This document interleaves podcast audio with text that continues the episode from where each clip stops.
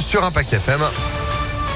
Et l'info de ce mercredi 17 novembre, c'est avec Sandrine Ollier. Bonjour Sandrine. Bonjour Phil, bonjour à tous. À la une, cette euh, grève à la SNCF aujourd'hui. Pas d'impact sur les TGV, mais les TER sont perturbés sur de nombreuses lignes de notre région. Les cheminots réclament des hausses de salaire. Le détail sur le site de la SNCF. À Lyon, troisième journée aussi de grève pour les chauffeurs de bus. La fréquence des bus 11, 12, 61 et 72 est allégée. De nombreux transports scolaires sont supprimés.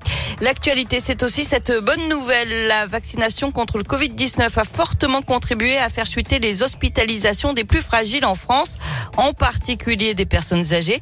C'est ce que confirme une étude publiée par Santé publique France. Entre mars et mai dernier, le nombre de cas et de décès par semaine liés au Covid ont baissé de près de 90% pour les résidents en EHPAD en comparaison avec l'automne 2020. Le Covid, dont la cinquième vague semble se confirmer en France, on frôle désormais la barre des 20 000 cas en 24 heures. Dans le Rhône, le port du masque dans les lieux fréquentés, y compris à l'extérieur, restera obligatoire au moins jusqu'au 3 janvier. Une nouvelle opération de police hier, place Gabriel Péry. À Lyon, 80 policiers municipaux et nationaux ont été mobilisés.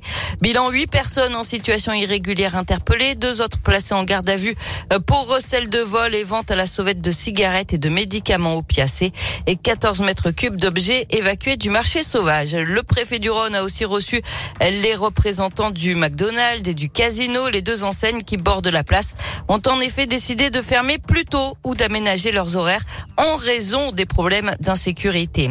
Et puis la directrice d'un hôpital et d'un EHPAD de la région placée en garde à vue. Elle est suspectée d'avoir détourné 250 000 euros. Elle avait embauché un ancien militaire dont elle était très proche pour des prestations finalement fictives dans ces deux établissements de la Loire. En échange, elle percevait une partie de l'argent. On passe au sport avec euh, du foot et la France qui termine sa campagne de qualification mondiale 2022 au Qatar sur une bonne note. Les Bleus, déjà qualifiés, se sont imposés 2 à 0 en Finlande. But de Benzema et Mbappé. Un bémol quand même, la blessure du défenseur Léo Dubois. Le capitaine de l'OL a été touché à la cuisse juste avant la mi-temps. Il devrait être indisponible pendant plusieurs semaines et sera donc absent pour le choc face à l'OM dimanche soir en championnat. Du basket avec l'Euroleague et pas de miracle pour l'Asvel. Les Villeurbanais privés de quatre joueurs euh, se sont inclinés 87 à 74 hier soir à l'Astrobal contre le Real Madrid. Enfin, c'est toujours un événement très attendu à Lyon, l'arrivée du Beaujolais nouveau.